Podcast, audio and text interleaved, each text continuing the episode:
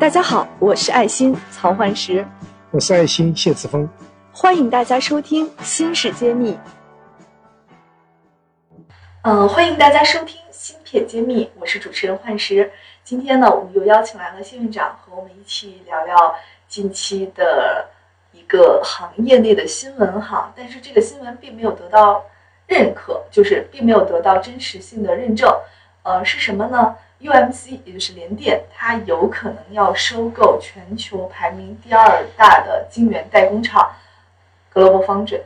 那这件事情呢，不管是不是市场的谣言，还是说是什么样的一个信息传递出来的，对行业内的一个影响还是蛮大的。所以我们作为业内人士，也想请院长今天帮我们来解读一下，如果是真的是这样，那意味着什么？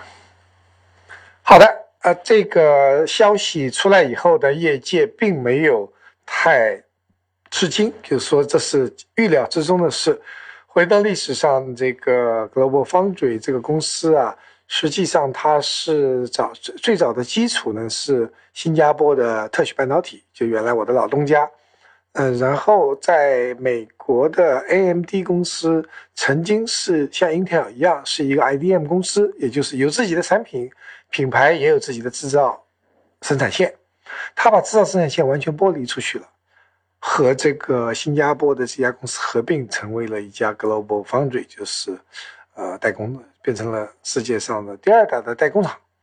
而 AMD 就变成了一个纯粹的所谓的无厂房的设计公司，或者我们叫 Fabulous。嗯，那这个公司呢，后来呢引进了大投资人是啊阿布达比。就是那个 ATIC 这样子一个，球的是 呃，那我是呃，因我记得是迪拜的，但是他具体的他说是阿联酋的那个，呃，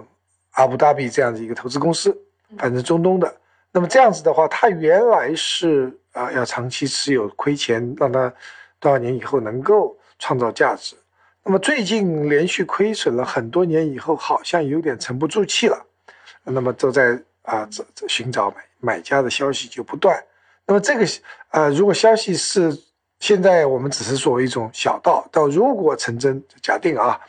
那么就是一个大的整合。要知道，联电和曾经和台积电是不相上下的，也就是说，在两千年左右，啊，联电和台积电的规模几乎是旗鼓相当。之后，台积做了一件大事情，就把张汝京博士创办的。四大叫是那个收购了，在台湾的在台湾的时候收购以后呢，就台积电就比联电大，但这这几年这个收购之后大没有大到那个程度，现在已经是绝对我们知道台积电在全球代工是超过百分之五十的市场占有率，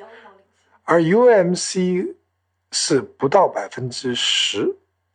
虽然它排名老二，但是差距很远。呃，Global Foundry 是排名老二。哦，对。那 Global Foundry 和 UMC 差距其实不大，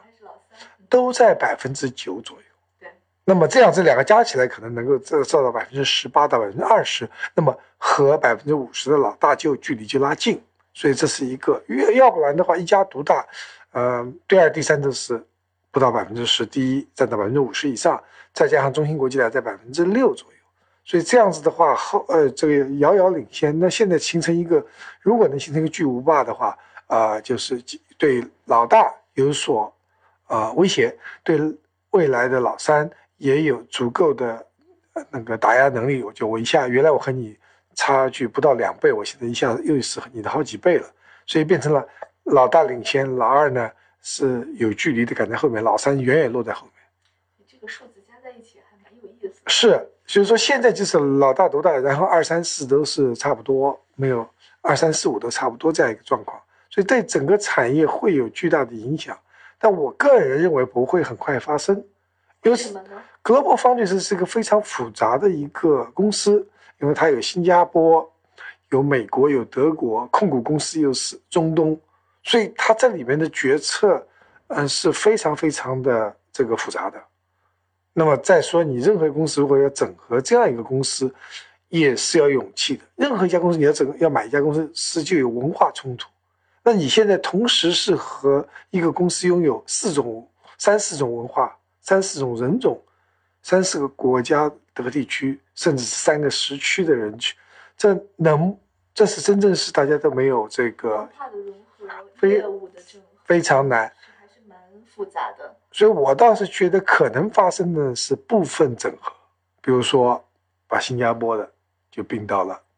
联电，因为新加坡还是华人的文化和联电整是比较靠谱的，而在德国的和美国的可能相要么是独立，要么是并入德国公司或者是美国公司，那样子对公司的发展可能更有利。整体收购的话，那个这个整合的难度啊，哦，太大太大了。确实，芯片揭秘栏目组现将每期音频整理成文字，并在公众号发布。想获取文字版内容，请关注公众号“茄子会”，更多精彩等着你。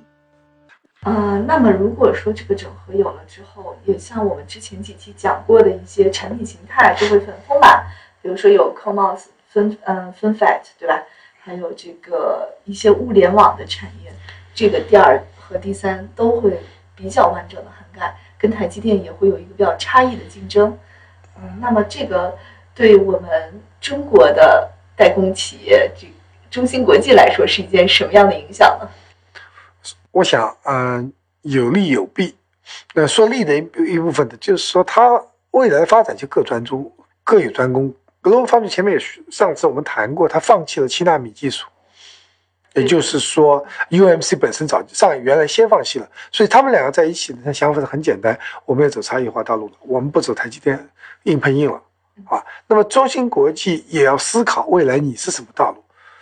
从我们现在看的消息是，中芯国际不还没有说要放弃七纳米，感觉上也不会放弃，但是他的做法是等距离赶超，也就是说，台积到七纳米了，我就到十四纳米；台积电到五纳米了，我就到这个